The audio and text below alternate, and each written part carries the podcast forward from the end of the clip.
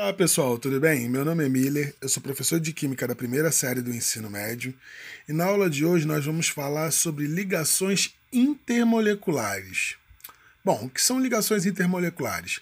Assim como os átomos eles se unem formando as ligações químicas, as moléculas se unem por meio de ligações ou forças ou interações intermoleculares. Beleza?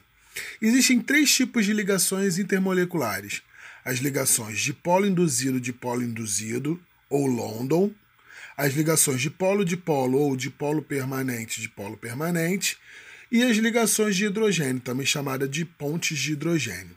Beleza? Então, pessoal, vamos falar sobre a primeira ligação intermolecular.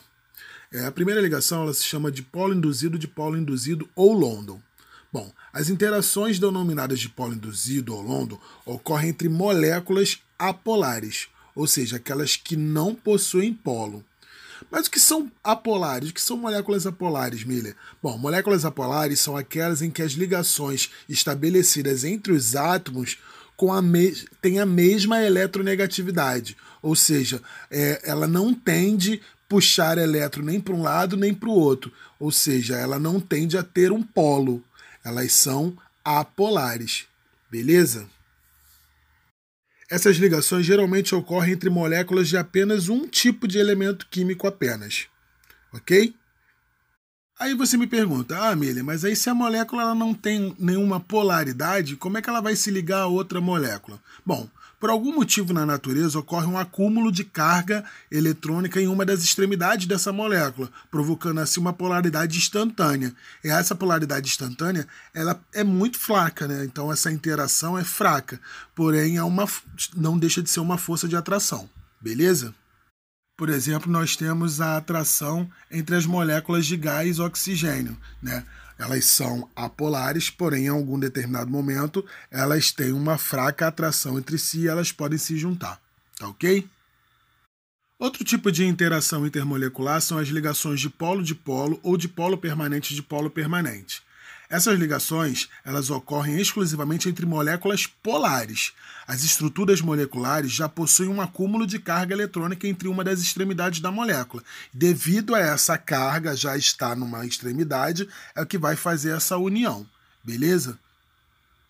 Devido a essa polaridade, então a gente tem um polo que a gente vai chamar de positivo e o outro que, vai, que vamos chamar de negativo.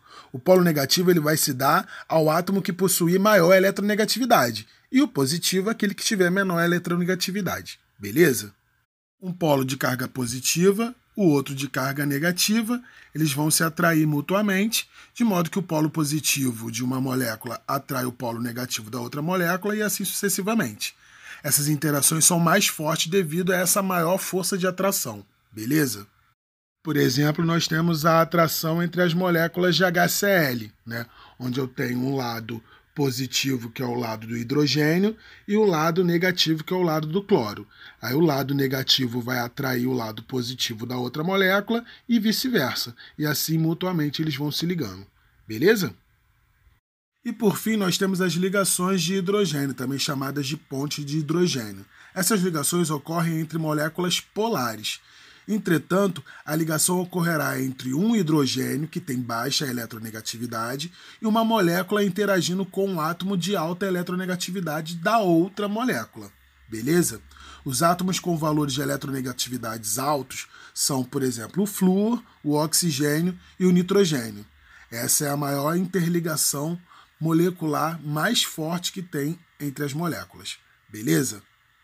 Resumindo, então as ligações de hidrogênio elas ocorrem entre uma molécula que possui hidrogênio ligado sempre ao flúor, oxigênio ou ao nitrogênio, que são muito eletronegativos. Beleza? E, portanto, é uma ligação bastante forte. Tá ok, pessoal? Bom, espero que vocês tenham entendido. A nossa aula de hoje encerra por aqui e até a próxima aula. Tá ok? Grande abraço. Tchau, tchau.